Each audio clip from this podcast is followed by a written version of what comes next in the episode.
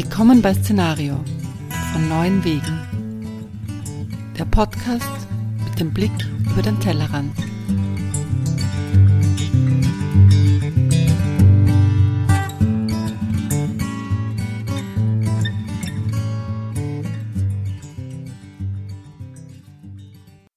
Mein erster Gast ist Daniela.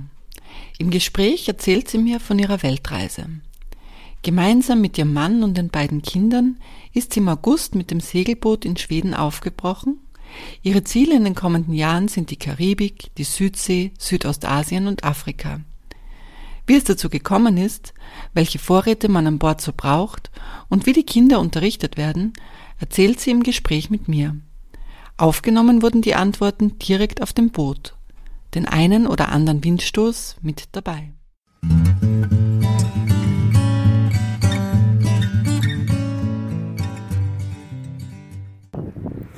Ja, hallo auch.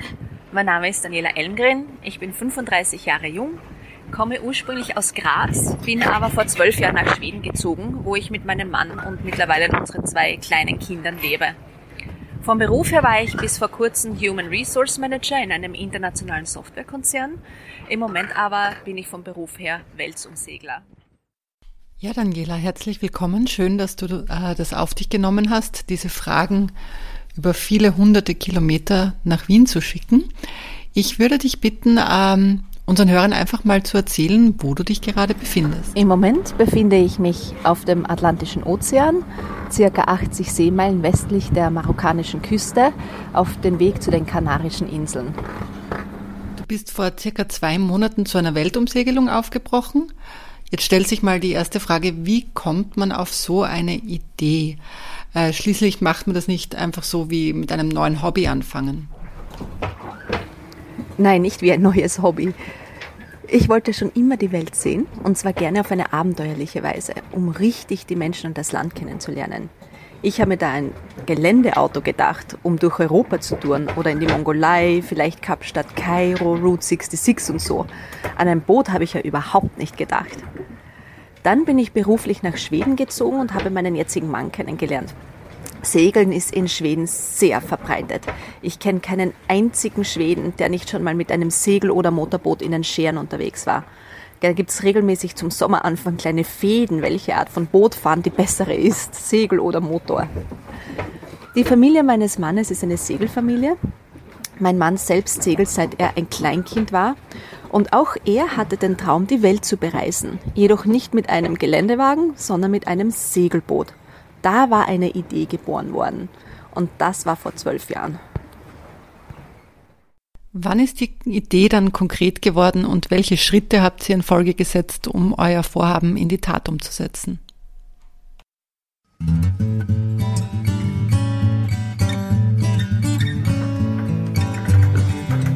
Schritt 1 finde heraus, ob ich Segeln überhaupt mag. Ich war zwar in meinem Leben schon auf Schiffen, aber nicht auf so kleinen privaten und definitiv nicht selbst am Steuer. Also gingen wir gleich im ersten Sommer segeln, mit dem 9-Meter-Boot, das der Mutter gehört und das sich die Familie teilt.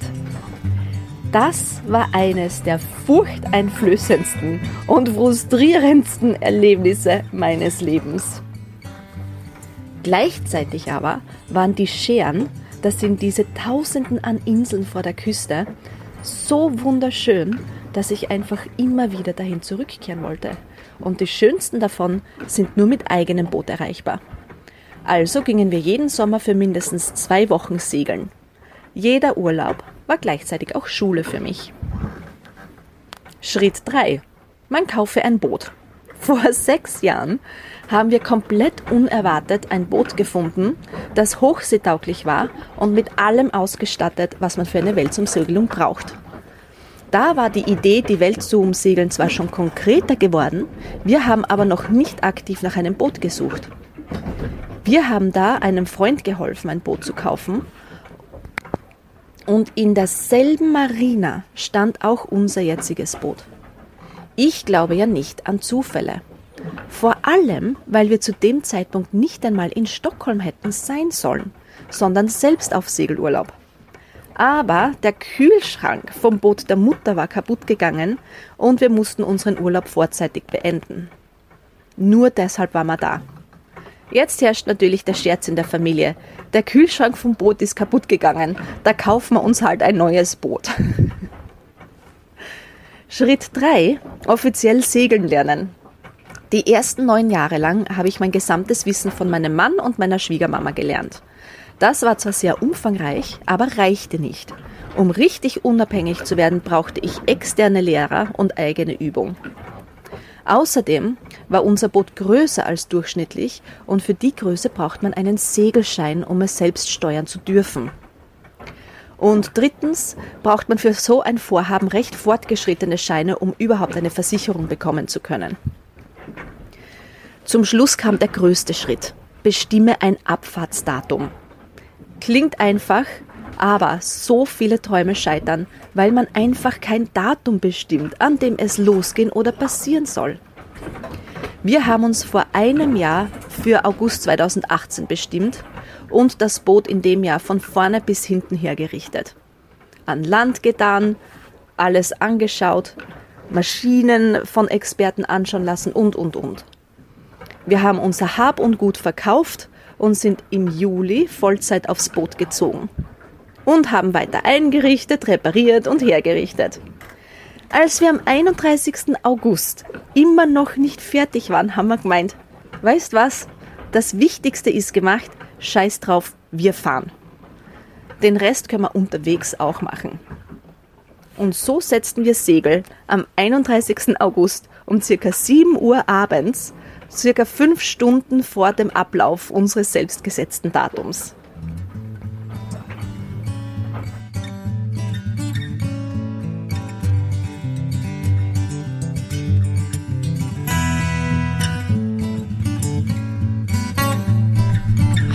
Jemals einen Moment gegeben, äh, wo du alles hinschmeißen wolltest? Hinwerfen? Nein haben wir uns alles doppelt und dreifach und vierfach und fünffach überlegt? Ja, definitiv. Jetzt haben wir schon gehört, ihr seid vor zwei Monaten aufgebrochen. Vielleicht möchtest du uns den Zuhörern kurz erzählen, äh, wo ihr schon überall wart und vor allem, wohin es in den nächsten Wochen, Monaten und Jahren gehen soll. Wir waren bisher äh, entlang der gesamten Küste von Europa. Also wir sind in Schweden gestartet, in der Stockholm-Gegend, äh, sind dann die schwedische Küste entlang, noch ein paar Tage, vielleicht eine Woche insgesamt, der schwedische Küste entlang geduckert bis Dänemark. Äh, von Dänemark dann sind wir nach Kiel und durch den Kieler Kanal dann bei Hamburg äh, in der Nordsee hinaus. Ähm, danach war es etwas schwierig. Wir waren, wir waren auf den friesischen Inseln, die übrigens wunderschön sind. Äh, von Friesland. Dann ähm, war äh, recht furchtbares Wetter. Die Nordsee im Herbst ist wirklich beachtlich stürmisch. Äh, deswegen haben wir beschlossen, wir nehmen See- und Kanalwege durch die Niederlande nach Amsterdam, also sind dann durchs Land geduckert, auch teilweise auf Aquädukten über Autobahnen mit dem Schiff gefahren. Über Autobahnen. Die Autos waren unter uns. Wir waren auf der Brücke. Und ähm, dann von Amsterdam nach Den Haag. In Den Haag sind wir dann wieder raus aufs offene Meer, aber da waren wir dann schon sehr nah am englischen Kanal, der wesentlich ruhiger ist. England haben wir ausgelassen und sind von Den Haag direkt äh, an die äh, Nordostspitze äh, Frankreichs in die Nähe von Brest gefahren. Dort haben wir dann Wetter abgewartet äh, um äh, die Biskaya-Bucht zu überqueren. Wir sind also nicht die Küste gefolgt, wir sind dann quer über die, Bucht von Biskaya nach Spanien gefahren. Das war unsere erste große Überfahrt mit drei Tagen und vier Nächten an, an See. Nach Spanien ging es nach Portugal. Dort haben wir die letzten drei Wochen, glaube ich, verbracht. Kann man lassen, im Oktober in Portugal zu sein. Wir hatten endlich Sommerwetter, richtiges Sommerwetter, wunderbares Essen. Und äh, sind jetzt am Montag. Heute ist es Samstag. Sonntag, heute ist Sonntag, also vor sechs Tagen dann von äh, Lissabon in der Nähe haben wir uns jetzt aufgemacht, quer über den Atlantik auf die Kanarischen Inseln. Äh, wir werden heute Nachmittag ungefähr ankommen. Also es wird uns genau eine Woche auf hoher See dauern, bis wir auf die Kanarischen Inseln ankommen. Wie es von hier aus weitergeht, ist, wir werden bis ähm, Mitte Dezember ungefähr auf den Kanarischen Inseln sein. Wir beginnen mit Lanzarote, wir enden mit Teneriffa. Äh, wo dazwischen wir genau hin, hinsegeln, wissen wir noch nicht. Äh, Mitte Dezember geht es dann aber gemeinsam mit ein paar anderen Booten über den Atlantik noch einmal Richtung Kap Verde. Das ist südwestlich von den Kanarischen Inseln. Nach äh, einer Woche mindestens, vielleicht zwei auf Kap Verde, wird es dann weitergehen in die Karibik. Dort werden wir dann das gesamte erste halbe Jahr 2019 verbringen, bis die Orkansaison bei denen wieder startet und dann machen wir uns dort aus den Staub und werden durch den Panama-Kanal in den Pazifik gelangen. Von dort aus werden wir dann wieder mit einem Escada, heißt es, also mit einer Gruppe anderer Boote gemeinsam äh, den Pazifik überqueren Richtung Galapagos zuerst.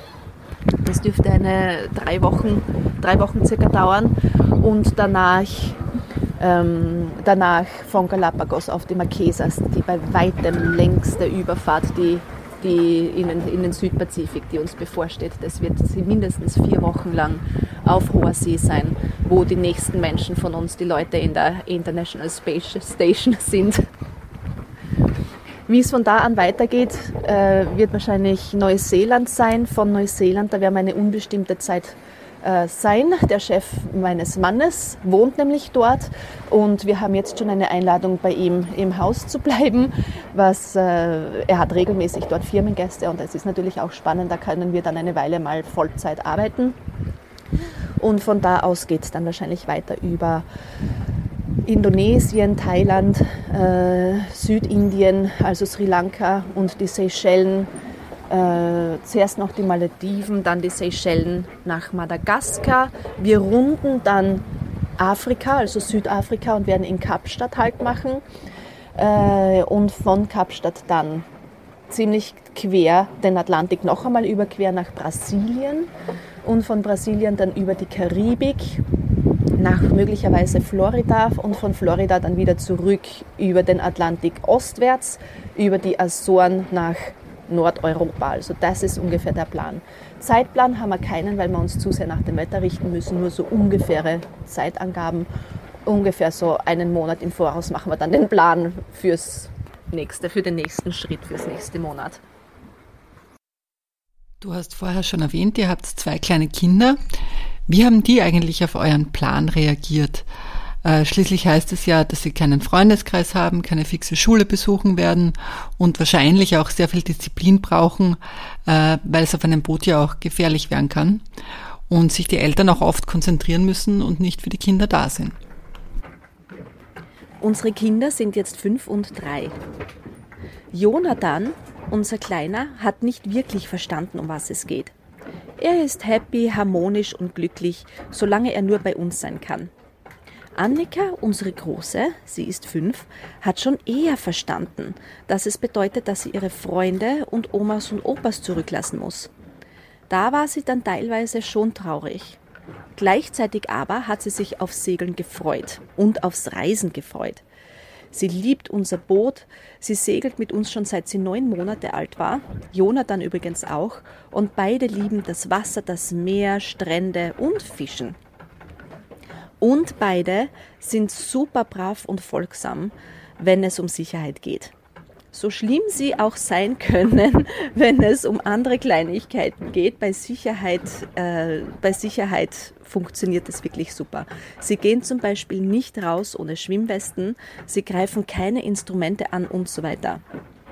Ja, es gibt Momente beim Anlegen, wo beide Eltern sich gleichzeitig konzentrieren müssen, aber sonst ist eigentlich immer einer, wenn nicht sogar beide, für die Kinder da. Was sagt eure große Tochter, die Annika, eigentlich selbst dazu? Annika, Schatz, was haltest denn du davon, dass wir segeln? Das aller, aller, aller, aller, aller, aller, aller, aller, aller, allerbeste. Wirklich? Ja. Wie geht's denn damit, dass du deine Familie und deine Freunde daheim lassen hast müssen? Das alle, alle, alle, alle, alle, alle Beste. Okay, Schatz. Was findest du denn am besten? Ähm, das. Hm? Geht schon weiter, keine Sorge. Wie das, wie das, das, das so viel schaukelt, manchmal das wie Fliegen. okay. Gibt es etwas, was du nicht so gut findest? Nein. Wirklich nicht? Mhm. Okay. Musst du manchmal an deine Freunde und Oma und Opa denken? Ja, aber das ich mache ich ein Fotoalbum. Genau. Erzähl mal ein bisschen von dem Fotoalbum. Da gibt's Bilder, äh, wo man schauen kann, wenn man meine Freunde vermisst. Mhm, okay. Willst du noch etwas sagen? Nein. Ähm, zuerst ist dein dran. Ah, okay. Dankeschön, mein Schatz. Danke für den äh, äußerst lieben Einblick in euer Familienleben. Meine nächste Frage hat auch was mit Familie zu tun, nämlich mit der Beziehung. Also wenn ich mir jetzt vorstelle, äh, dass man 24 Stunden über mehrere Wochen, Monate, Jahre zusammen mit seinem Partner auf einem kleinen Boot verbringt, äh, könnte das ja Konfliktstoff bergen. Stichwort Freiraum. Wie geht's ihr damit um? Ja, in Schweden gibt es ein Sprichwort, das sagt, man sollte niemals jemanden heiraten, mit dem man nicht zwei Sachen gemeinsam gemacht hat. Erstens beim Ikea einkaufen und zweitens gemeinsam eine Woche mindestens auf einem Segelboot verbringen. Wenn das die Beziehung aushält, dann ist das der Partner fürs Leben. Und wir haben beides schon zu Genüge gemacht. Äh, ja, die ersten Segelurlaube waren eigentlich wesentlich anstrengender als, ähm, als der große, die große Tour, die wir jetzt machen. Wir haben uns einfach daran gewöhnt. Äh, außerdem ein Segelboot, unser Segelboot ist wesentlich größer als ein Wohnwagen.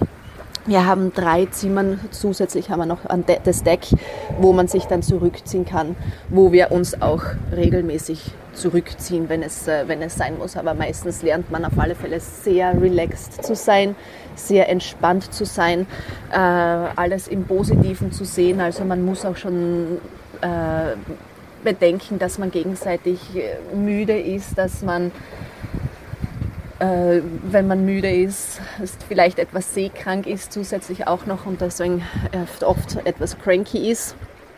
Und ähm, das muss man dann einfach akzeptieren. Da muss man dann auch selber einen Schritt zurückstehen können und sagen, okay, ich gebe dir deinen Freiraum und es passt dann. Äh, oder gleichzeitig, wenn man 24 Stunden mit den Kindern zusammen ist und die am allerliebsten auf einem turnen, plötzlich mehr, fühlt es sich an, als würden die nur aus Ellbögen und Knien und anderen harten Teilen bestehen. Da braucht man dann auch einmal eine Pause. Dann nimmt man sich einfach die fünf Minuten an Deck und ähm, atmet tief durch und es funktioniert dann eigentlich sehr gut. Du hast es schon kurz anklingen lassen, ihr habt mehrere Rückzugsräume. Vielleicht möchtest du unseren Hörern einfach mal ein bisschen beschreiben, wie es bei euch auf dem Boot eigentlich ausschaut. Unser Boot ist ein ähm, Einrumpfer. Einrumpfer bedeutet, das Boot hat einen Bauch, nicht zwei, wie zum Beispiel ein Katamaran. Also ist ein ganz normales Segelboot ähm, oder Segeljacht. Wenn man an Yacht denkt, dann äh, denkt man sofort an Luxus. Äh, Luxus ist es nicht. Äh, es ist eher heimelig, bunt, chaotisch, etwas aber lebhaft. So würde ich in, in kurzen Worten unser Boot beschreiben. Heimelig, bunt, chaotisch und lebhaft. Ähm, beginnen wir mit draußen. Äh, man kommt auf das Boot rauf. Äh, man befindet sich dann hinten im Cockpit. Äh, der Cockpit ist äh, die äh, Gegend, von der aus wir das Boot steuern. Da befindet sich der Autopilot, da befinden sich aber auch die das Steuerrad und die Instrumente, die mir anzeigen, zum Beispiel Windgeschwindigkeit und Richtung, Meerestiefe, äh, die Geschwindigkeit, die wir fahren und so weiter und welchen Kurs. Äh, in diesem Cockpit aber ist auch eine schöne Sitzecke, oder zwei Sitzecken eigentlich. Ähm, das heißt, wir können das wirklich als Außenwohnzimmer verwenden fast. Ein aufklappbarer Tisch auch bedeutet, wir können das auch als Esszimmer verwenden und es ist eigentlich sehr gemütlich überdacht auch.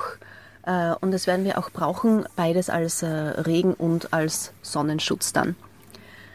Dann geht man äh, hinein, eine kurze, steile Stiege in einen riesigen Salon. Das ist etwas, was ich als Luxus ansehe. Wir haben ein, ein sehr, sehr großes Wohnzimmer. Sehr groß in den Dimensionen von einem Segelboot ist circa äh, vier Meter mal fünf Meter also ein kleines Zimmer in einer Wohnung. Ähm, aber die meisten Segelboote sind so ausgelegt wie ein Wohnwagen. Man hat einen dünnen Korridor und links sind die ähm, Wände und rechts sind die Wände und irgendwo ist eine kleine Küch Küchenecke. Wir haben das nicht. Wir haben wirklich ein große Lounge, ein Wohnzimmer. In der hintersten Ecke ist der Navigationstisch von hier aus wird das gesamte Boot gesteuert, alle Instrumente ein- und ausgeschalten. Da gibt es mehr Knöpfe und Lampen äh, als sonst wo am Boot, äh, sowie einen, äh, einen Computer mit Seekarten an der ganzen Welt äh, und andere Instrumente sowie elektronische Bereiche. Ähm, dahinter gleich oder davor her äh, ist äh, die Küche. Küche und Wohnzimmer sind eine offene Lösung. Äh, das bedeutet, es gibt da keine Wand. Die Küche ist entlang einer Wand, mehrere Meter lang, äh, völlig ausgestattet mit einem normalen Haushaltskühlschrank. Die meisten Kühlschränke auf Booten öffnen sich nach, off nach oben und sind eine Grube, in der man dann herumwühlen muss, um Sachen zu finden. Nein, wir haben einen normalen äh, nach vorne öffnenden Haushaltskühlschrank, was sehr, sehr angenehm ist. Dann ähm, äh, gegenüber der Küche ist dann schon ein, die riesengroße Lounge-Ecke. Das ist ein großes äh, Sofa, auf dem können zwei Leute schlafen. Also um die Ecke, so L-förmig. Äh, und darüber und dahinter sind Bücherregale, die wir auch vollgestopft haben mit Büchern, mit Brettspielen äh, und, und allen und, und so weiter. Und dieses Zimmer ist wirklich das Herz unseres Bootes. Dann ähm, auch hinten auf der gegenüberliegenden Seite vom, äh, vom Navigationstisch geht eine äh, Kajüte hinein, eines von zwei Schlafzimmern. Beide Schlafzimmer haben ein Doppelbett. Die Kajüte hinten ist äh, der Kinder, der, das Kinderzimmer. Da teilen sich die Kinder das Bett äh, gemeinsam, sowie mit ihren Spielsachen und Kuscheltieren. Da ist genau genug Platz für ihr gesamtes Hab und Gut.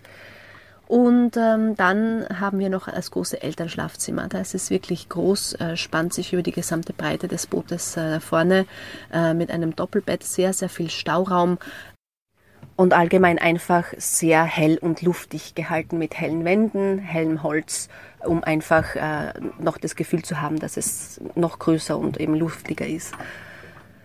Dann haben wir zwei Badezimmer. Ein äh, kleineres Badezimmer, das ist jetzt wirklich sehr Wohnwagen ähnlich. Man sitzt auf dem Klo und über einem ist die Dusche. Und äh, das andere Badezimmer ist ähm, äh, direkt im Anschluss zum, zum Elternschlafzimmer ein richtiges Badezimmer äh, mit voll, völlig ausgestattet mit Spiegelschrank, äh, Toilette und Badewanne mit Dusche. Das ist extrem ungewöhnlich, in einem Segelboot eine Badewanne zu haben. Aber vor allem an kalten Tagen haben wir das schon genossen, nachher mit nicht viel Wasser, aber immerhin doch ein warmes Bad zu nehmen oder zumindest äh, die Füße einzutauchen. Das ist, das ist auch einer der Luxus, äh, Luxus, die wir haben. Ja, und sonst jede äh, Ecke ist ein Stauraum quasi. Äh, die Boote sowie Wohnwegen sind sehr, sehr schlau eingerichtet mit Kasteln, die viel tiefer sind, als man denkt, wo man, wo man sehr, sehr viel Platz hat, wo man dann auch wirklich ähm, einen Lebensraum hat, der nicht nur chaotisch ist, lebhaft ja, aber nicht nur chaotisch, dass man nicht so viele Sachen herumliegen hat, obwohl man äh, sehr, sehr viele Sachen mit hat, wenn man vollzeitig äh, auf so kleinem Raum lebt. Wie kann man sich einen typischen Tag von euch vorstellen auf dem Boot? Ein typischer Tag auf See, also wenn wir überhaupt nicht an Land sind, sondern wirklich 24 Stunden auf See, schaut überraschenderweise normal aus. Was nicht normal ist, ist die Nacht. Weil wenn man äh, 24 Stunden, also rund um die Uhr auf hoher See ist, muss auch jemand rund um die Uhr wach sein und das Boot navigieren. Mein Tag beginnt um 4 Uhr früh. Zu dem Zeitpunkt habe ich sechs bis sieben Stunden geschlafen. Mein Mann und ich teilen uns die Nacht so auf, dass äh, er übernimmt die erste Nachtwache von 9 bis 10 Uhr am Abend bis 4 Uhr in der Früh. Um 4 Uhr in der Früh weckt er mich dann auf. Er geht schlafen und ich übernehme die zweite Nachtwache. Er war schon immer ein Nachtschwärmer, ich war schon immer ein Frühaufsteher und das passt äh, eigentlich wirklich gut zusammen. Ähm, das bedeutet, ich habe stundenlang in der Finsternis, was eigentlich sehr, sehr herrlich ist und komplett für mich alleine. meinen ganzen, seit der ganzen Mutterschaft hatte ich nicht so viel Freizeit, bis circa 7, 8 Uhr, wenn die Kinder aufstehen. Und dann beginnt der komplett normale Tag mit Frühstücksroutinen, Aktivitäten für die Kinder. Und ähm, viele Leute fragen mich, aber wie hält man denn die Kinder bei guter Laune, wenn die nicht raus dürfen? Äh, und die Antwort ist Lesen, Brettspiele, Zeichnen, äh, Gaulen drinnen, also wirklich äh, am Bett herumtoben und ähm, äh, trainieren. Beide Kinder lieben es, mit mir herumzuhüpfen, zu tanzen und so weiter. Wir halten einfach die Kinder so bei Laune und schauen, dass die ihr Aktivitätsniveau bekommen, auch wenn wir an See sind. Äh, so der erste Teil ist bis 11 Uhr. Äh, wir haben alle möglichen Instrumente an Bord, die uns erleichtern, dass ich auch bei den Kindern sein kann, während mein Mann schläft. Weil wenn man um 4 Uhr in der Früh erst ins Bett geht, dann darf man einmal bis 11 Uhr jeden Tag schlafen. So sind unsere Routinen, sodass jeder von uns sechs bis sieben Stunden Schlaf bekommt. Ähm, um 11 Uhr äh, weckt man dann meinen Mann auf. Es wird dann auch wieder Zeit, Mittagessen zu kochen und so weiter. Äh, dann kommt noch einmal etwas Ungewöhnliches. Seit ich seit 4 Uhr in der Früh wach bin und die Kinder alleine stundenlang hatte, bin ich etwas im Halbkoma. Das heißt, für mich ist erst einmal Mittagsschlafenszeit eine Stunde.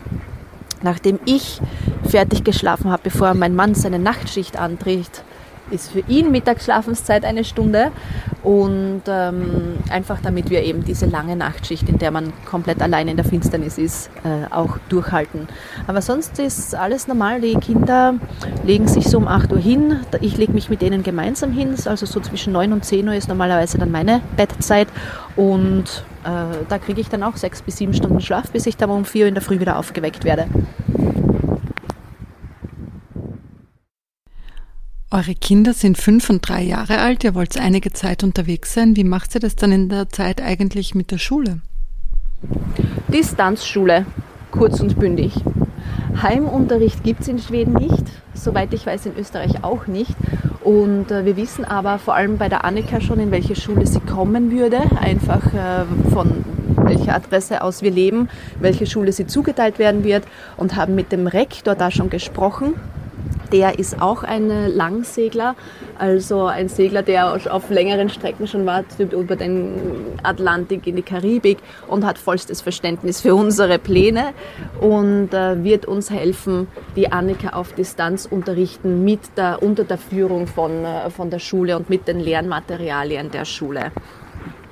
Und beim Jonathan schaut es so aus, dass wir versuchen zurückzukommen, äh, bevor er in die erste Klasse kommt. Das heißt, unser Plan ist, dass wir vier Jahre auf See sind und äh, möglicherweise aber, dass wir die erste Klasse für Jonathan auch unterrichten werden. Das schaffen wir gerade noch, dass wir den Kindern Lesen und Schreiben beibringen werden. Und wie habt ihr das dann eigentlich mit euren Jobs geregelt? Habt ihr beide gekündigt oder habt, seid ihr in Karenz? Wie läuft das ab? Also ich habe gekündigt und zwar schon im Sommer, auch um Zeit zu haben für die Vorbereitungen. Mein Mann hat aber einen Beruf, der von äh, irgendwo ausgemacht werden kann, also auch Distanz gemacht werden kann und hat mit der Firma, äh, in der er gearbeitet hat, jetzt einen äh, stündlichen Vertrag, das ungefähr auf ein äh, auf Halbzeit kommt, auf einen Halbzeitvertrag. Und mit dem einem Halbzeiteinkommen schaffen wir das, vor allem mit einem schwedischen Einkommen, wenn wir in Ländern sind, die etwas günstiger sind als Schweden. Das ist so ungefähr jedes Land auf der Welt. Äh, funktioniert das eigentlich sehr gut. Du sprichst die Preise an. Äh, da stellt sich auch die Frage, wenn jetzt zum Beispiel ein, zwei, drei Wochen auf hoher See seid, äh, welche Vorräte habt ihr eigentlich an Bord? Vorräte. Die wichtigsten Vorräte sind einmal drei Kategorien: Essen, Wasser und Diesel. Und äh, Wasser und Diesel füllen wir nach in äh, gigantische Tanks, die im Boot eingebaut sind. Äh, das sehen wir nicht. Wir haben hunderte an Litern von beidem an Bord. Und äh, dann ist natürlich die Frage wahrscheinlich hauptsächlich aufs Essen bestimmt.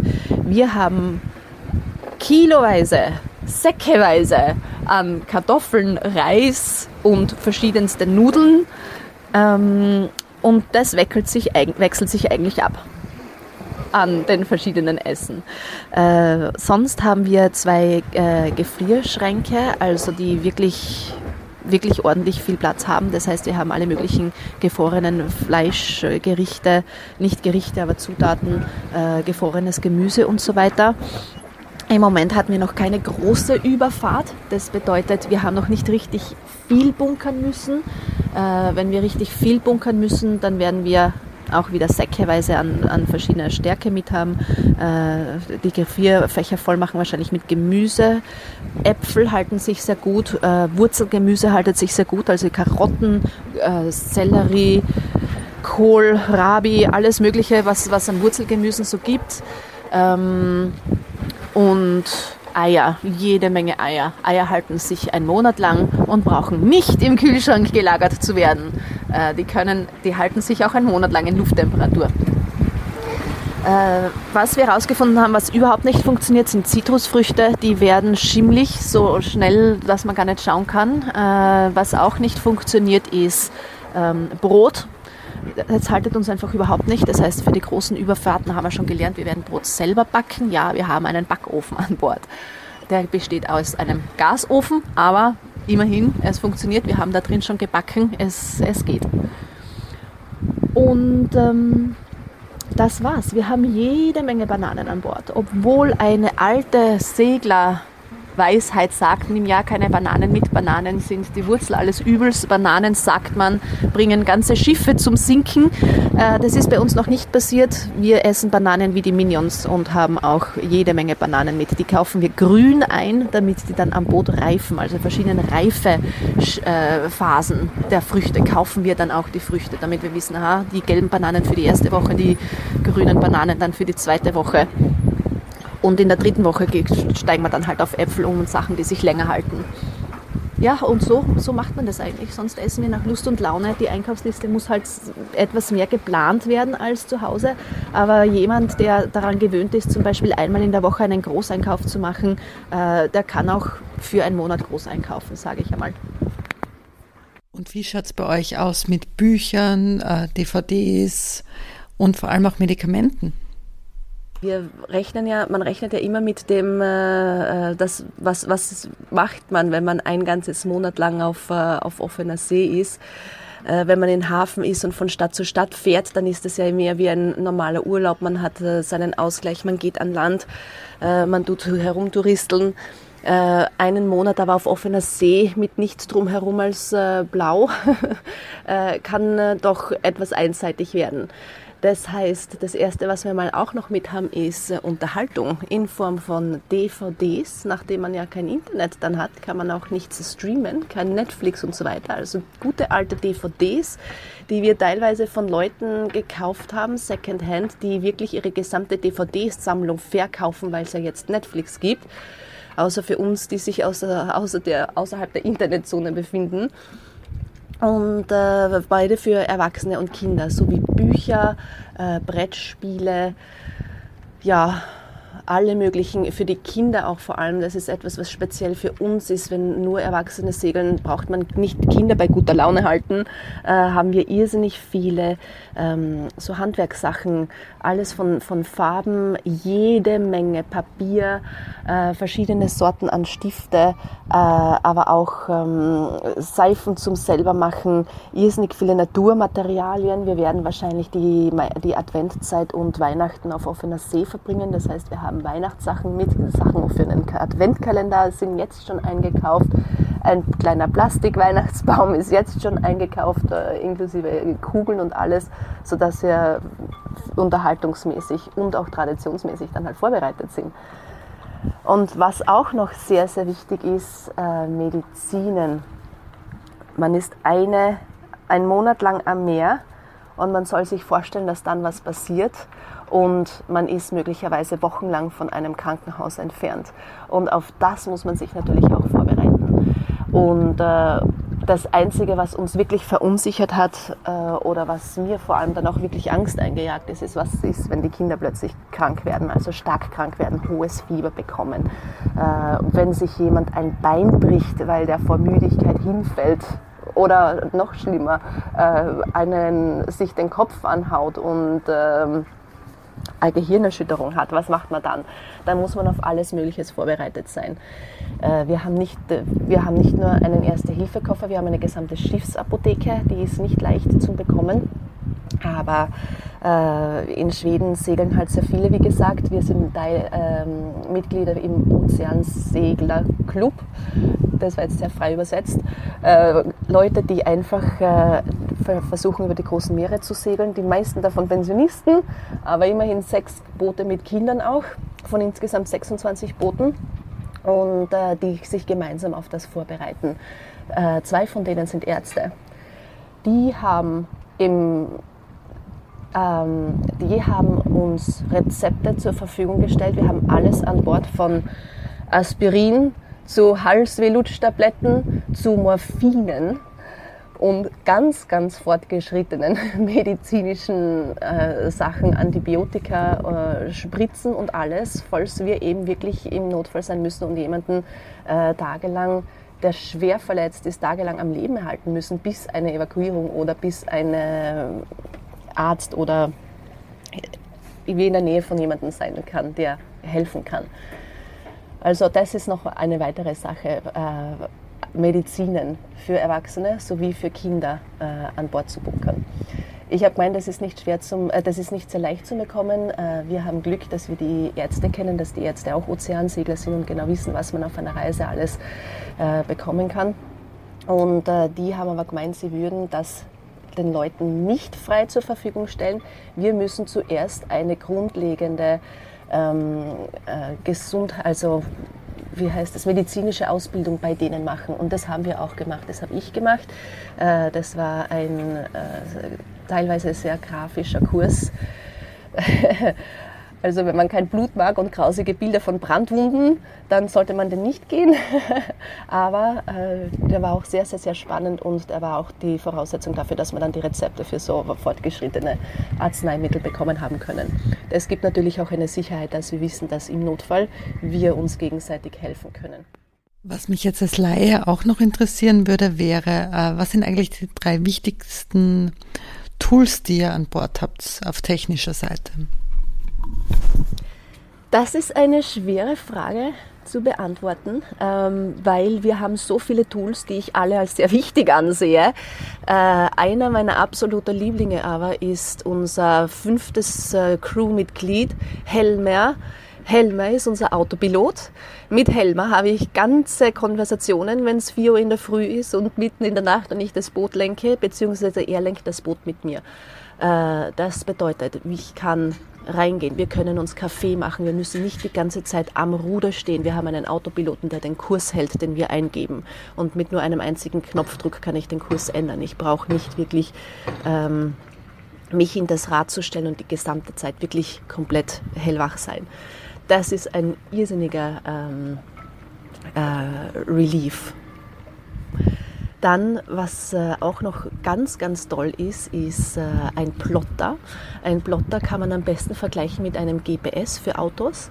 Äh, der zeigt uns an, wo wir sind.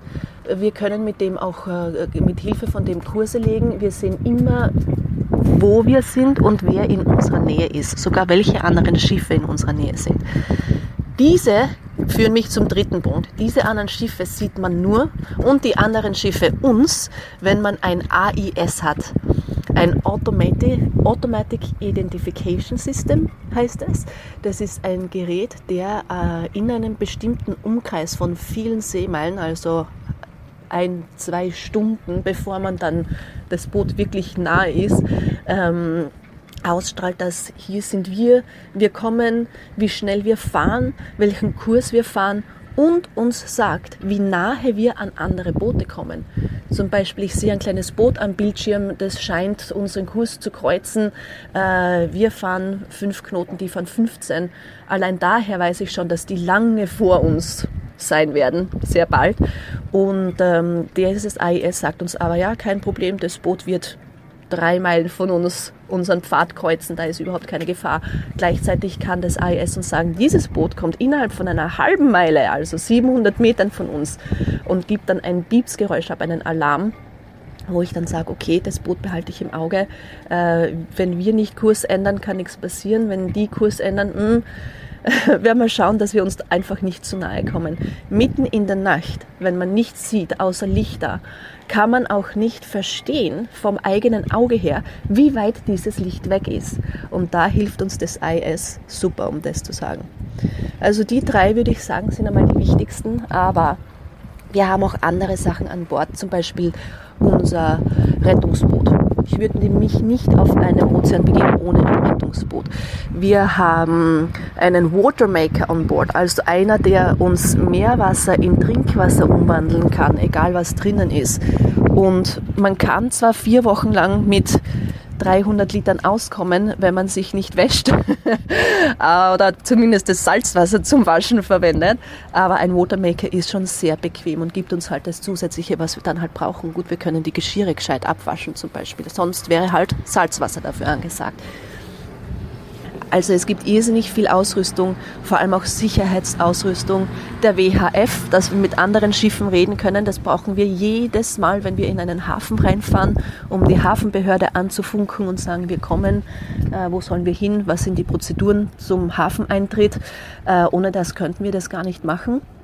Äh, wir haben Sicherheitsausrüstung, die persönlich ist, die ich zum Beispiel in meiner Schwimmweste haben kann ähm, die, sollte jemand über Bord fallen, dann ein Radiosignal abgibt, dass, äh, dass wir gefunden werden. Äh, auch wieder eine Ausrüstung, ohne die ich nicht wegfahren will. Es ist sehr, sehr schwer zu sagen, was sind die drei wichtigsten technischen Ausrüstungen. Ich würde sagen, das alles sind wichtige technische Ausrüstung. Äh, dann natürlich kommt das ganze Strom- und Batteriesystem hinzu, äh, dass wir uns an verschiedenste Stromquellen anstecken können und dadurch unsere Batterien laden können. Äh, dazu kommt dann auch noch ein Generator. Teilweise ist nämlich dieses Stromsystem oder der wichtigste Transformator, den wir haben, kaputt geworden. Das heißt, das Einzige, wie wir die Batterien laden haben können, ist, indem wir einen Generator, einen Dieselgenerator kaufen haben. Und auch ohne den würde ich nicht, äh, nicht weg. Das sind so die Must-Haves, würde ich sagen, auf einer großen Überfahrt. Und äh, dann sind es natürlich noch die, die Sachen, die gut, gut zu haben sind, auch noch. Ich glaube, ich war jetzt bei sieben Must-Haves anstatt den drei wichtigsten. sieben wichtigste. Äh, andere Leute haben äh, bestimmt auch noch mehr, aber die, würde ich einmal sagen, sind die absoluten Essentials. Deine Tochter hat vorher von einem Fotobuch erzählt, ähm, wo sie sich die Bilder von ihren Freunden und ihrer Familie ansehen kann. Jetzt wird es aber wahrscheinlich so sein, dass ihr doch immer wieder Besuch bekommt, kann ich mir vorstellen. War schon jemand bei euch in diesen zweieinhalb Monaten auf Besuch? Und vor allem, was ist in der nächsten Zeit geplant? Ja, haben wir schon bekommen, werden wir auch noch mehr bekommen von Familie, von Freunden und auch von Arbeitskollegen. Die ersten Besucher, die wir hatten, waren in äh, Brest oder in der Stadt in der Nähe von Brest im Nordwesten Frankreichs. In einer früheren Frage sagte ich fälschlicherweise Nordosten Frankreichs. So viel zu meinen Seglerkenntnissen. Also im Nordwesten Frankreichs äh, hatten wir die ersten Besucher. Ein Freund, der mit seinem Sohn auf einem Roadtrip war und äh, äh, durch, durch äh, Frankreich und dann uns auch dort besucht hat und uns Leckereien und heimisches Essen aus Schweden mitgebracht hat, praktischerweise. Ähm, der nächsten Besucher waren dann in Porto, im Norden von, äh, von Portugal. Da hatten wir dann Kollegen. Äh, wie erwähnt, mein Mann ist Programmierer, also Entwickler und zwar Chefsentwickler äh, von der Firma, in der er arbeitet. Äh, und da bekommt er Besuch regelmäßig von anderen Entwicklern, von ähm, Produktmanagern auch. Äh, und die machen dann äh, mehrere Tage lange Workshops, wo sie dann halt die Produkte programmieren, wie sie auf den Markt kommen sollen. Das ist Teil von äh, von der Art und Weise, wie er seine Arbeit äh, remotely, also von der Ferne äh, aus macht. Das war dann in Porto, wo wir Besucher hatten. Ähm, ich habe in der gleichen Firma gearbeitet, das heißt, ich kenne alle Kollegen noch und äh, wir hatten wirklich äh, eine tolle Zeit gemeinsam. Die nächsten Besucher hatten wir dann in der Nähe von Lissabon. Eine Woche später, da kamen dann die Schwiegereltern für eine Woche. Ähm, und zwar sind die mit dem Interrail von Schweden nach Lissabon gekommen. Die sind ja auch erst 75 und 85 Jahre alt. Wer macht denn dann kein Interrail? Und haben uns eine Woche lang in Lissabon besucht. Es war ganz wundervoll, äh, gemeinsam Tourist zu sein, aber auch gemeinsam Familie zu sein in einem fremden Land. Dann äh, die nächsten Besucher, die wir bekommen werden, sind äh, meine Eltern in der Karibik. Das wird im Frühling nächstes Jahr passieren. ähm, die haben, wir haben schon vor, gemeinsam äh, uns in der Karibik zu treffen. Äh, Datum und Ort werden wir uns noch ausmachen. Beim Segeln nimmt man alles immer ein bisschen, wie es kommt weil man eben so wetter- und windabhängig ist, äh, werden wahrscheinlich dann gemeinsam segeln. Die kommen für drei Wochen. Wir werden wahrscheinlich gemeinsam dann nach Kuba segeln, uns Kuba anschauen, äh, wieder zurücksegeln auf die karibische Insel, ähm, wo der Flug dann hingeht und äh, so dann halt einen gemeinsamen Familienurlaub verbringen. Danach wird es etwas schwierig. Äh, das heißt, äh, im Pazifik ist es sehr, sehr schwierig und sehr teuer hinzukommen. Wir werden wahrscheinlich dann eine Weile lang keine Besucher haben. Äh, das nächste Mal dann wahrscheinlich, wenn wir Neuseeland erreicht haben oder möglicherweise Thailand, wenn es wieder einfacher wird zum, zum Hinfliegen. Aber das ist eine, das ist eine zukünftige Geschichte. Ich kann mir vorstellen, dass unsere Zuhörer jetzt sehr große Reiselust bekommen haben und daher wollte ich dich fragen, was würdest du Menschen raten, die sagen, sie wollen sich auch daran wagen, sie würden auch eine Weltumsegelung in Betracht ziehen? Welche Tipps kannst du ihnen geben? Jemand, der das auch machen will, äh, da ist also ein Wille, das zu machen, schon da. Ähm, als allererstes äh, würde ich sagen, findet heraus, ob ihr Segeln mögt. Das war auch mein erster Schritt. Finde heraus, ob ich Segeln überhaupt mag. Äh, am besten, wenn man kein eigenes Boot hat, ist äh, auf Urlaub fahren und Boote chartern. Das kann zum, äh, beim ersten Mal ein Tagesausflug sein äh, mit einem äh, Skipper, also mit jemandem, der das, das, der das Boot fahrt oder das kann ein gesamter Segelurlaub sein, in dem man ein Boot chartert. Ein Urlaub auf einem Charterboot ist nicht viel teurer als ein Urlaub in einem Hotel. Man bezahlt halt für das Boot, dafür aber äh, kocht man selber. Viele Leute sagen in dem Moment dann auch schon, wenn ich selber kochen muss, ist es ja kein Urlaub. Das kann ich verstehen. Wie schon äh, in einer früheren Frage äh, erwähnt, ist der Tagesablauf äh, überraschend normal. Also man hat seine normalen Tagesroutinen, nur dass man halt auf einem Boot ist äh, und auf, auf der See oder in einem Hafen.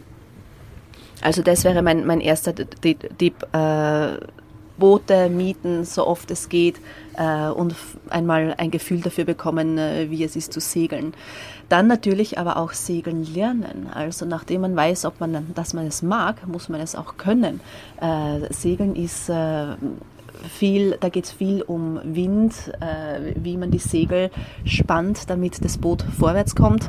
Ähm, es geht viel um, welche Kurse man eingibt, welche Gefahren es ist, wie man richtig die Seekarten liest. Äh, heutzutage haben wir hauptsächlich digitale Seekarten, aber wie ich angefangen habe zu segeln, haben wir Papierseekarten gehabt und wir sind wirklich mit einem Zirkel über denen gesessen äh, und haben die Landschaft verglichen, wo wir jetzt eben gerade sind äh, um zu, zu, wissen, wo auf der Seekarte wir sind, äh, wo wir aufpassen müssen, dass wir nicht äh, in Steine fahren oder, oder sowas.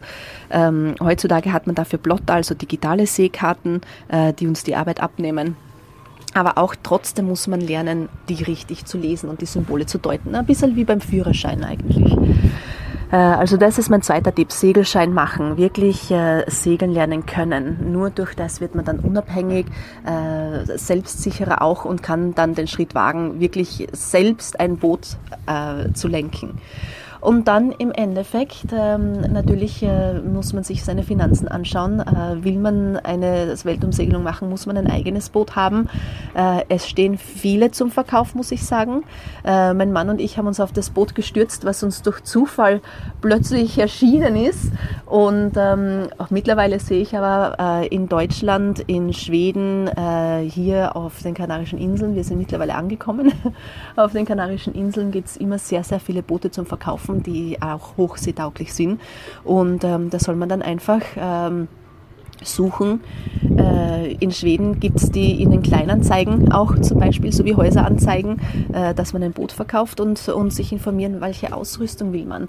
Und all diese Informationen, die gibt es alle im Internet. Äh, das ist ein unglaublicher Wissensreichtum, äh, zu dem man da Zugang hat.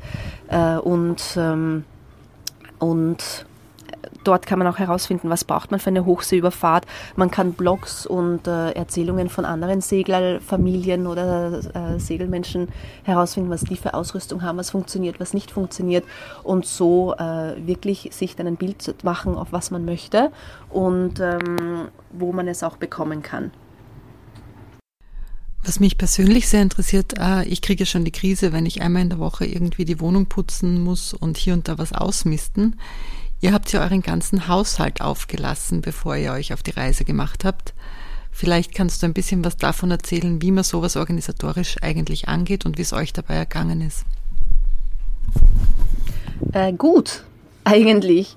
Ähm, keine Reue. äh, also ist vom emotionalen Punkt her äh, überhaupt kein Problem, keine Reue. Wir haben schon äh, uns ja mental jahrelang darauf vorbereitet und das letzte Jahr vor allem mit den Bootsvorbereitungen uns wirklich sehr auf das fokussiert äh, und die Kinder auch vorbereitet kleinweise. Beides damit, dass wir segeln gegangen sind und dass wir auch gesagt haben, äh, wir werden bald auf einem Segelboot wohnen. Was haltest du davon? Was möchtest du mitnehmen? Ähm, wie, wie willst du deine Freunde nochmal treffen? Sollen wir eine Abschiedsparty machen? Da war ein lautes Ja! Das haben wir dann auch gemacht. Äh, und, und, und. Also vom, vom Mentalen her war das überhaupt kein Problem. Ich muss aber auch sagen, wir waren in einer Wohnung. Ich bin ein Hauskind, ich bin an Garten und Freiheit gewohnt. Äh, für mich war die Wohnung zwar mein Zuhause, aber nie richtig mein Heim. Also eine Wohnung aufgeben ist für mich wirklich äh, ganz, ganz einfach. Das Zweite ist, wie ging es uns faktisch? Ging es einfach? Ja, schon.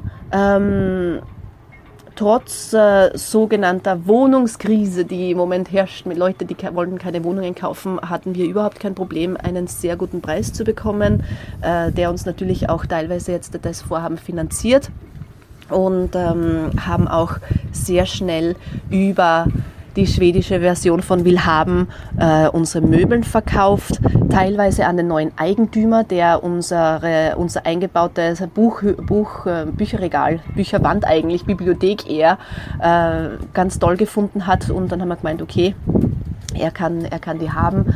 Äh, und äh, so sind wir dann halt Woche für Woche äh, die Sachen losgeworden. Zum Schluss sind wir auf Matratzen am Boden gesessen und haben die also Umzug, Umzugskartons als Küchentisch verwendet und so weiter.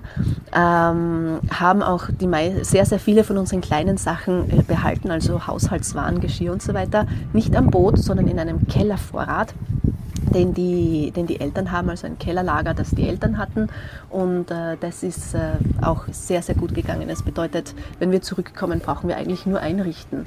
Und das äh, die wichtigsten Sachen zu behalten, unsere Lieblingssachen zu behalten. Das war natürlich auch ein großer Punkt, wo ich sage, okay, das macht es auch schon leichter.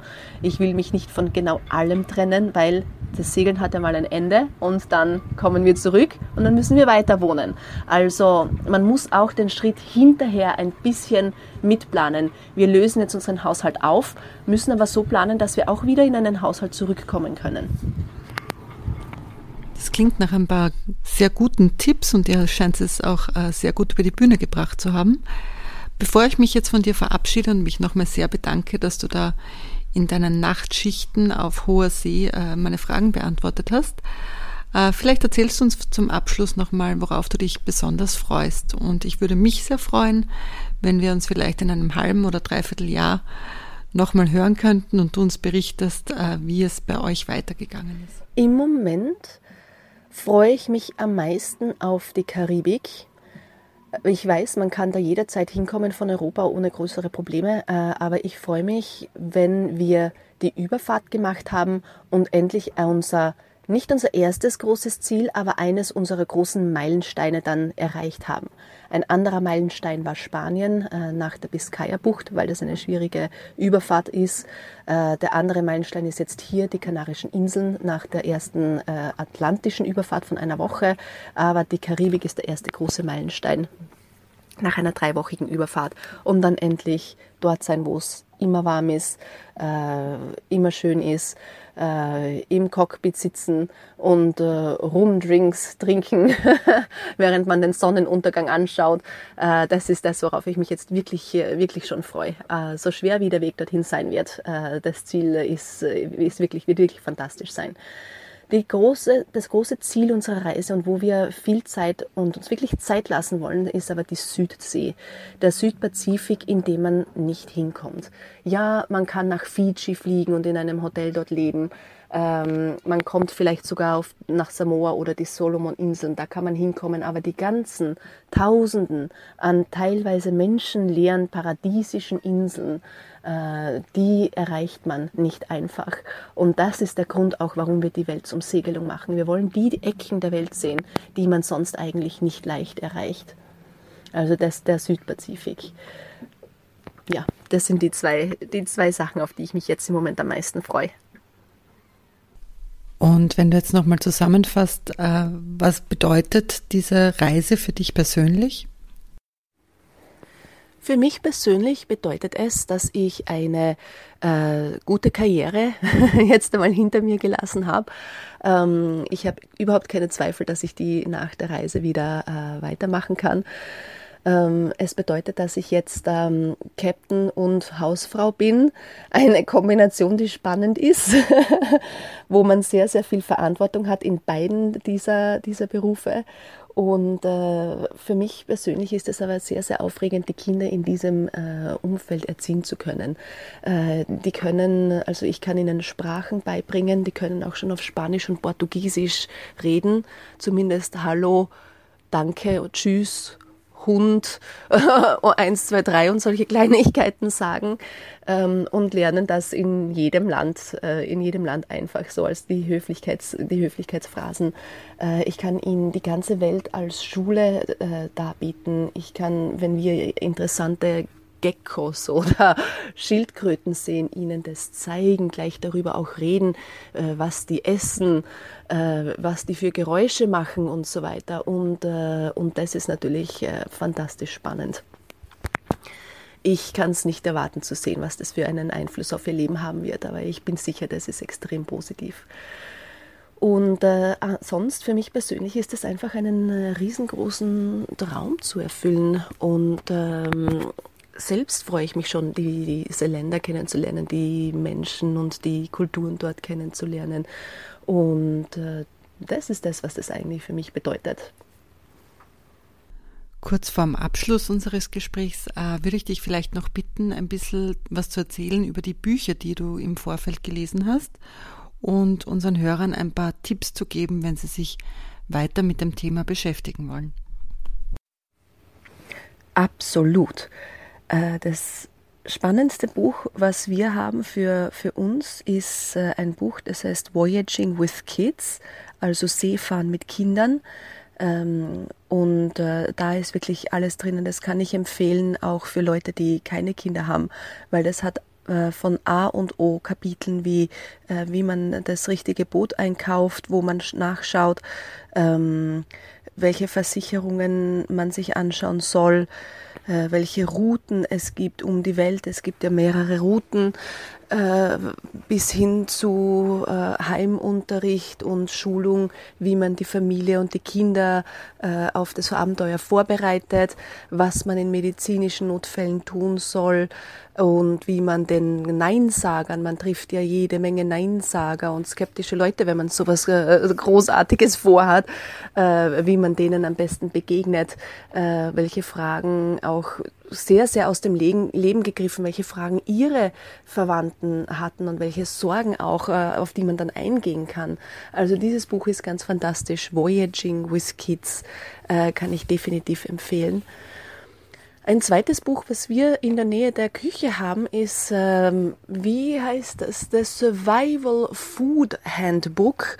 Und da geht es darum, wie man Essen richtig bunkert, äh, was man mitnehmen soll auf so eine Reise, aber auch ähm, äh, wie man sich selbst Essen beschaffen kann, wenn man keinen Supermarkt hat, also inklusive Fallen stellen und Fischen und äh, äh, alles Mögliche. Also das Survival Food Handbook.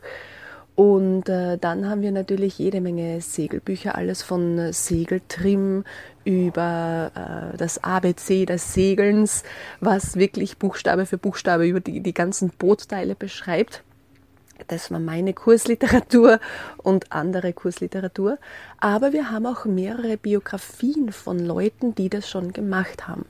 Äh, und äh, auf Englisch, aber auch auf Schwedisch.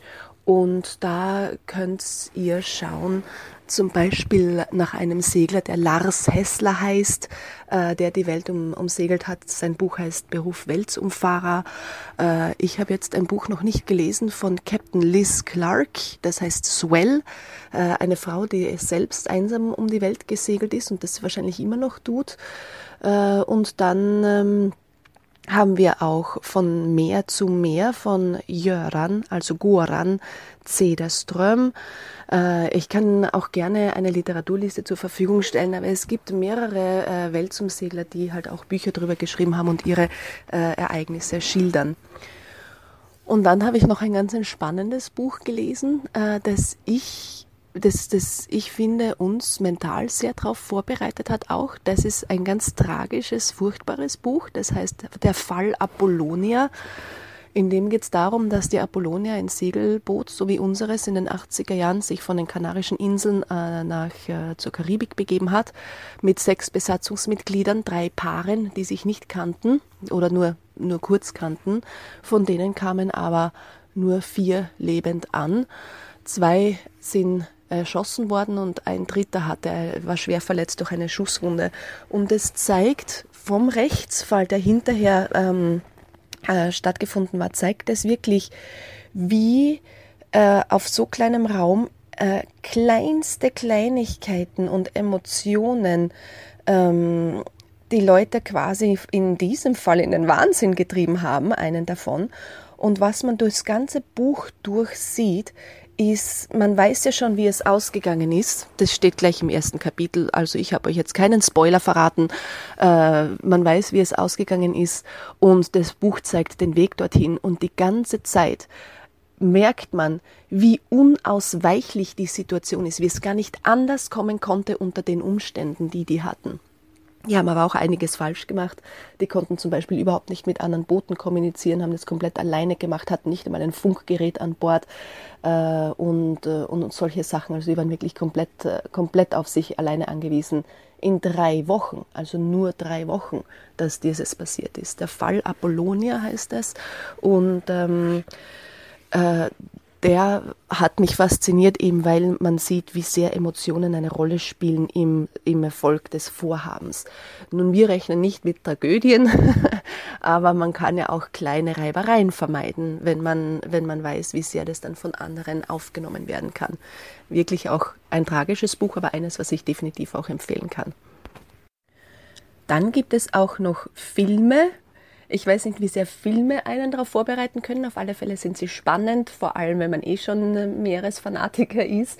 Und da kann ich empfehlen zum Beispiel Kontiki. Das ist äh, der Film, äh, ein halb Dokumentar, also es ist nicht ein Dokumentarfilm, aber es geht darum, wie der norwegische Entdecker Thor Heyerdahl ähm, die mit einem Floß ohne Steuerung und ohne moderne Instrumente äh, von Peru in, auf die Südseeinseln fährt, um zu beweisen, dass die Südseeinseln von Südamerika aus bevölkert worden sind, statt von Asien aus bevölkert worden sind. Heutzutage ist das äh, äh, bewiesen, aber er war derjenige, der gesagt hat, es ist möglich, den Pazifik auf diesen Flossen zu überqueren. Dann ähm, gibt es einen Film, der heißt äh, Maiden Voyage und da handelt es sich um diese 14-jährige Niederländerin Lauren Decker, die selbst äh, ganz alleine als Teenager ähm, eine, eine Segelweltreise gemacht hat. Äh, das war vor langer Zeit in den Zeitungen. Da hat es sogar einen Rechtsfall gegeben, ob sie überhaupt erlaubt sein darf, ob die Eltern das erlauben dürfen, äh, dass sie das selber macht. Es gibt aber einen Film, ähm, der, der, den ich überhaupt nicht empfehlen kann. Der ist vor kurzem rausgekommen, heißt All is Lost mit Robert Redford. Äh, wahrscheinlich einer der schlechtesten Seglerfilme aller Zeiten. Äh, mein Mann und ich haben 22 fatale Fehler in diesem Film gezählt und haben gemeint, okay, kein Wunder, etwas zynisch diesen Film angeschaut. Der ist sehr wirklich, wirklich, wirklichkeitsfremd, wirklichkeitsfern äh, wenn es ums Segeln geht und, äh, und sollte nicht, nicht angeschaut werden. Es geht darum, dass einer beim Segeln sinkt das Boot. Äh, der hatte aber im Sturm die Fenster offen. Äh, der hat, äh, hatte vorher schon, schon einen Crash. Der Crash ist übrigens gut. Das ist der einzige gute Teil vom Film. Äh, man hat einen Crash, man hat ein Loch im Boot, Wasser kommt hinein. Was macht man? Man macht das Loch zu, man, man putzt wieder auf und man segelt weiter. Äh, das ist der einzig gute Teil äh, von dem Film. Danach äh, ist alles, äh, alles eigenartig. Mehr will ich dann auch, auch gar nicht verraten, wie es ausgeht, falls ihr den Film doch sehen wollt. Aber ähm, überlegt euch, dass da halt sehr, sehr viele Fehler gemacht wurden. Den Film spreche ich an, weil das ist der Film, den von den die Nein-Sager bei mir auch angeschaut haben und gemeint, oh nein, schaut euch diesen Film an, das wird wohl mit euch passieren und so weiter. Äh, und äh, deshalb habe ich den Film auch erwähnt. Und dann gibt es natürlich auch Klassiker, die man sich anschauen kann. Da lernt man zwar nicht so viel, aber man, man hat natürlich Spaß. Und das erste ist Waterworld mit Kevin Costner. Könnte ich immer und immer wieder sehen, obwohl der Film schon aus den 90ern ist. Und äh, Master und Commander mit äh, Russell Crowe. Da geht es äh, mehr ums, äh, was vor vielen hundert Jahren war, aber, aber immerhin auch sehr spannend. Und ich freue mich schon, ich habe den Film noch nicht gesehen. Der ist 2015 schon herausgekommen, The Heart of the Sea oder In the Heart of the Sea, äh, wo es darum äh, geht, dass das ähm, äh, Walfangschiff, die Essex, in 1820 gesunken ist und, ähm, äh, und daraus ein Buch ist es eigentlich, In the Heart of the Sea, aus dem die jetzt diesen Film gemacht haben oder vor drei Jahren eben diesen Film gemacht haben. Und dieses, äh, dieses Event hat auch äh, Moby Dick, die, die, den Roman Moby Dick äh, inspiriert. Auf YouTube dann kann man eingeben, eines der besten YouTube-Kurzfilme, die, die es gibt, eine ganze Serie davon, vom Magazin Yachting Monthly, also das, das Monat, monatliche Yachtmagazin Yachting Monthly. Die haben ein Crash-Test-Boot und äh, nennen das auch Britain's Most Abused Boat, äh, ein, ein Segelboot, mit dem die alle möglichen äh, furchtbaren Experimente machen, inklusive was passiert, wenn man mit einem großen Hammer ein Loch in den Boden haut äh, und wie man das wieder stopfen kann. Was passiert, wenn man das Boot in der Küche, wenn in der Küche ein Feuer ausbricht und mit welchem Feuerlöscher man das am besten wieder löschen kann. Also das ist so Katastrophenszenario und die Lösung dazu auf einem Segelboot.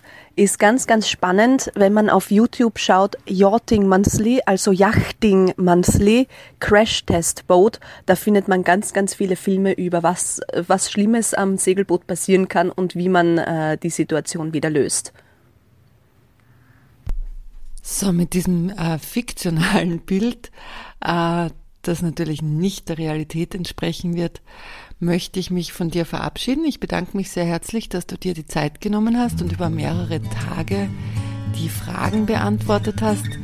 Äh, ich wünsche euch alles Gute und würde mich sehr freuen, wenn wir uns bald wieder hören.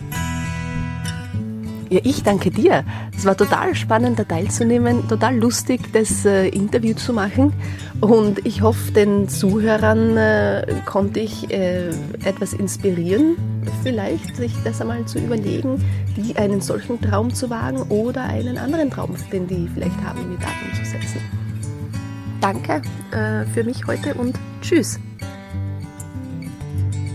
Wer uns übrigens folgen wollte, wir haben eine Facebook-Seite äh, von unserem Boot. Unser Boot heißt übrigens Ad Astra und ähm, unsere Facebook-Seite, da posten wir von unseren Abenteuern äh, Posts und äh, Fotos auch. Äh, die findet ihr unter facebook.com slash sailing sy ad astra. Alles in einem Wort. Ich freue mich schon. Tschüss. Ja, und auch unseren Szenario-Podcast äh, findet ihr auf Facebook unter Szenario der Podcast. Wir sind auch auf Instagram, wo es immer wieder äh, kleine Snippets geben wird von dem, woran ich gerade arbeite. Äh, außerdem könnt ihr den Podcast auf szenario.simplecast.fm nachhören und es wird auch demnächst eine Website geben mit einigen Hintergrundinformationen. Da werde ich auf äh, Simplecast drauf verlinken und auch auf Facebook. Und dann freue ich mich, wenn ihr in ein paar Wochen wieder einschaltet. Mein nächster Gast wird die Tina sein. Tina hat in ihrer Bildungskarenz eine Ausbildung zur Yogalehrerin gemacht und das war nicht so einfach, wie sie sich das vorgestellt hat. Und ich würde mich freuen, wenn ihr das nächste Mal wieder dabei seid bei Szenario. Ciao.